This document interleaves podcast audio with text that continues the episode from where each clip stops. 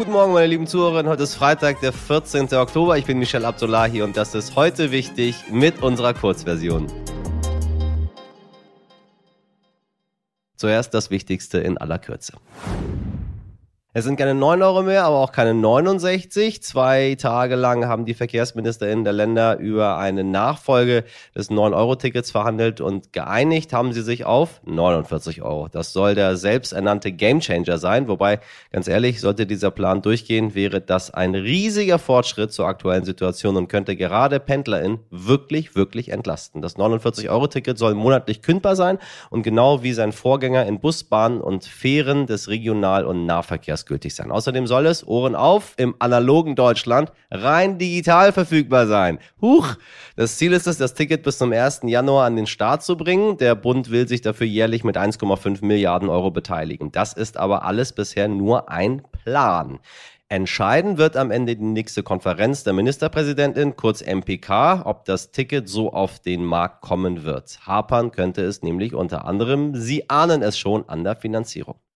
Thema 2 und eins der wohl unsexiesten Worte des Jahres, die Grundsteuer. Aber Obacht, falls Sie zu den rund 36 Millionen Menschen gehören, die diese Erklärung abgeben müssen, habe ich eine sehr gute Nachricht für Sie. Die Abgabefrist wird von Ende Oktober auf Ende Januar 2023 verschoben und damit um drei Monate verlängert. Das haben die Finanzministerinnen der Länder am Donnerstag entschieden. Abgeben und bezahlen muss die Grundsteuer, wer Eigentum wie Grundstücke, Wohnungen oder Häuser besitzt. Der Aufschub ist dringend nötig. Bis vor einer Woche hieß hieß es, nicht mal jede dritte abgabepflichtige Person hätte die Erklärung bisher abgegeben. Falls Sie mehr zu der Steuer wissen und auch Tipps haben möchten, hören Sie doch in unsere Folge 363 vom 16. September rein. Wenn Sie gerade darüber nachdenken, liebe HörerInnen, was macht Ihnen aktuell besonders Angst? Das klingt jetzt vielleicht sehr negativ, aber schon seit 30 Jahren ermittelt die R&V-Versicherung jedes Jahr die Ängste der Deutschen. Genauso heißt die Studie auch und ihre Ergebnisse wurden gestern in Berlin vorgestellt. Die Studie ist deshalb spannend, weil man dadurch die Stimmung in der Gesellschaft ganz gut messbar machen kann. Und Überraschung, viele Menschen hier machen sich aktuell Sorgen ums Geld. Auf Platz 1 ist mit großem Abstand die Sorge vor steigenden Lebenserhaltungskosten. 67 Prozent der Deutschen haben davor Angst. Dicht dahinter ist die Sorge, dass Wohnen in Deutschland unbezahlbar werden könnte und die Furcht vor einer schlechteren Wirtschaftslage.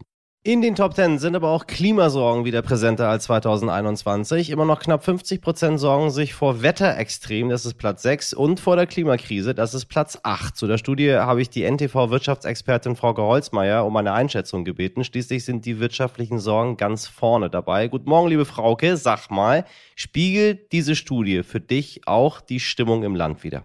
Guten Morgen, Michelle. Ja, ich muss sagen, das tut sie schon. Wir hören ja derzeit regelmäßig von Unternehmen, dass sie in Schieflage geraten sind. Äh, vor allem sind das natürlich energieintensive Unternehmen. Zum Beispiel ein Porzellanhersteller aus Thüringen kämpft derzeit ums Überleben, muss wahrscheinlich Mitarbeiter entlassen oder die Produktion ganz ja, äh, sein lassen, weil die Herstellung der Produkte quasi unbezahlbar geworden ist. Oder wir hören auch immer wieder von Bäckereien, die dicht machen müssen, weil sie die Brötchen gar nicht so teuer machen können, wie sie es müssten, weil die Energie so teuer ist.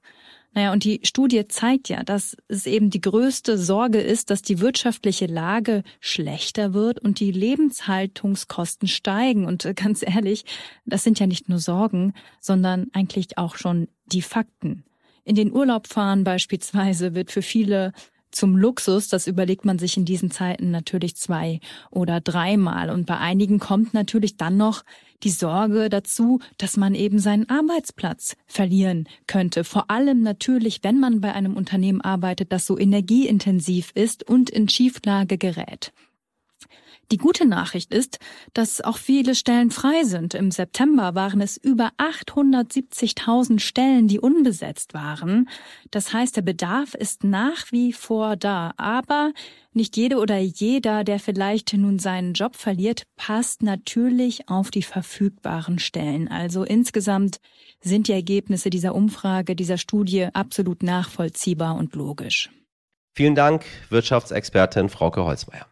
So, noch ein paar Infos zur Studie für Sie, liebe HörerInnen. Die R&V-Versicherung wählt jedes Jahr 2400 Männer und Frauen in Deutschland aus in einer Zusammensetzung, die der gesamten Gesellschaft in Deutschland entspricht. Deshalb gilt die Studie auch als repräsentativ im Wissenschaftsdeutsch gesagt. Dieses Jahr wurden 2400 Menschen von Mitte Juni bis Mitte August befragt. Das Spannende daran ist, dass die Studie seit 30 Jahren jedes Jahr erhoben wird. Dadurch haben die ForscherInnen einen guten Langzeitvergleich und können zum Beispiel feststellen, wie sich Ängste verändern und welche Themen vielen Menschen Menschen besonders wichtig sind.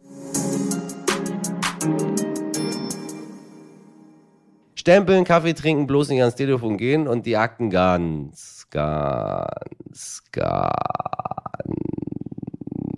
sehr langsam bearbeiten. Zugegeben, das sind ganz plumpe Vorurteile. Packen wir sie mal in ganz kleine Anführungszeichen. Doch wer in Berlin oder Köln monatelang auf einen freien Termin wartet, um sich umzumelden, der könnte schon auf die Idee kommen, dass die Beamten etwas arbeitsscheu sind.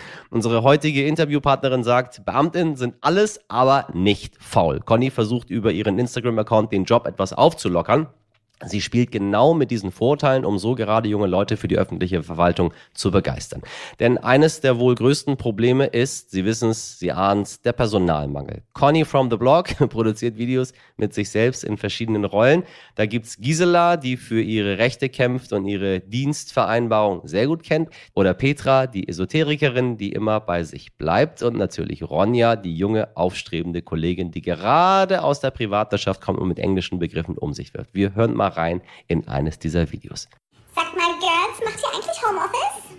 Ich würde Mittwoch, Donnerstag und Freitag präferieren. Okay for you? Petra, bleib bei dir, bleib bei dir. Lass es nicht ran an dich. Also ich frage jetzt einfach nicht nach, was das ist, aber ich sag nein. Nee, Mausi, will ich nicht, brauche ich nicht, mache ich nicht. ist nicht böse gemeint ob ihr von zu Hause arbeiten wollt. Ob wir von zu Hause arbeiten wollen. Homeoffice, Home, Home, Home, zu Hause. Anja Mausi, es gibt Begriffe, die musst du einfach umdenken hier. Wir sind hier in der Verwaltung. Und das sind nicht nur Begriffe, sondern es gibt eine Dienstvereinbarung. Und da heißt es ganz klar, mobile Telearbeit, Homeoffice. Das kannst du in Start-up sagen. Nicht hier. Nein, Mobile Telearbeit, ja, so heißt das auf dem Amt, aber das Amt gibt's ja gar nicht. Stattdessen viele ganz verschiedene Behörden und die bieten interessante Arbeitsplätze. Aber bevor ich hier noch mehr Werbung für den öffentlichen Dienst mache, übergebe ich an Conny, die heute zum ersten Mal mit ihrer echten Stimme ganz ohne Filter spricht und das mit meinem wundervollen, heute wichtig Kollegen Dimitri Blinski. Conny, ich grüße dich. Hallo. Ja, hallo. Wenn man das im ersten Moment so hört, Aktendulli, es geht um das Amt, ähm, Behörden ähm, und, und so Klischees, die man so damit verbindet, das ist gar nicht so sexy, sag ich mal. Aber du schaffst es trotzdem, mehr als 100.000 FollowerInnen zu erreichen mit deinem Account. Ähm, wie schaffst du das als Conny from the Blog? Warum ist Conny so erfolgreich und so beliebt? Also ähm, ich glaube, Conny ist so erfolgreich und beliebt, weil sie genau diese Klischees aufgreift.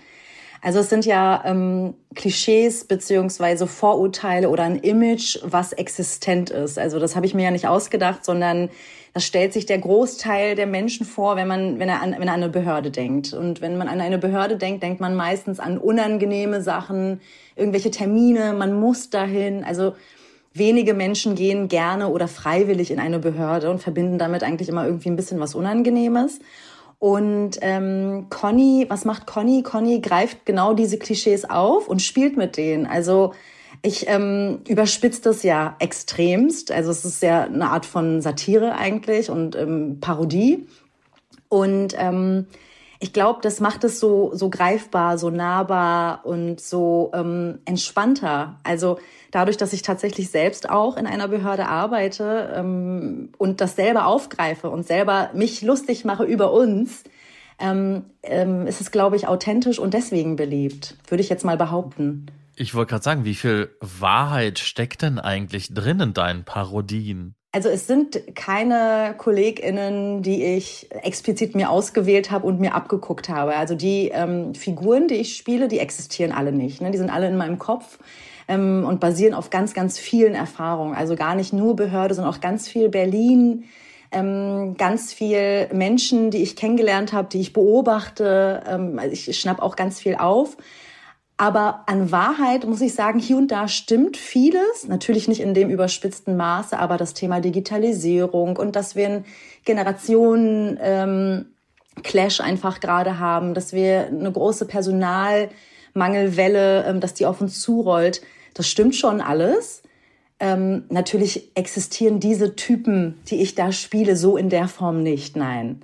Das sind schon viel, viel mehr Klischees und viel, viel weniger Wahrheit eigentlich dahinter. Was sind denn so die größten Klischees oder die größten Vorurteile, die aus deiner Sicht nicht stimmen? Also das, was meiner Meinung nach nicht stimmt, ist, das kann ich jetzt nur ähm, auf Basis meiner eigenen Erfahrungen ähm, wiedergeben, ist, dass äh, Beamtinnen, das sind ja die alle Menschen, die in einer Behörde arbeiten, die betitel ich alle als Beamte, sind natürlich auch Tarifbeschäftigte, ähm, dass sie faul sind. Also das stimmt tatsächlich nicht. Das kann ich schon bestätigen, einfach persönlich. Ich arbeite wirklich ganz viel und ähm, bin auch nicht faul. Das ist ein Klischee, was ich nicht bestätigen kann. Im Gegenteil, wir haben einen ganz großen Personalmangel in vielen Behörden. Ähm, viele, viele Behörden sind unterbesetzt.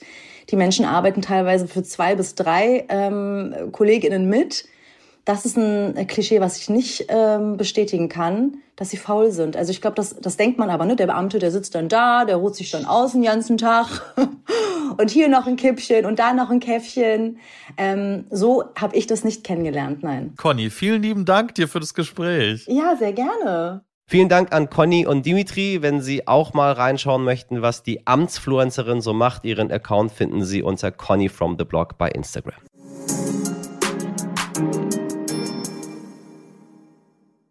Das war's mit heute wichtig in der Kurzversion. Und wenn Sie noch mehr von der Amtsfluencerin hören möchten, dann empfehle ich Ihnen unsere Langversion. Anregungen oder Fragen zur heutigen Folge können Sie unter heute wichtig stern.de loswerden. Am Montag um 5 Uhr bin ich wieder für Sie da. Jetzt wünsche ich Ihnen ein schönes Wochenende. Machen Sie was draus. Ihr Michel Abdullahi.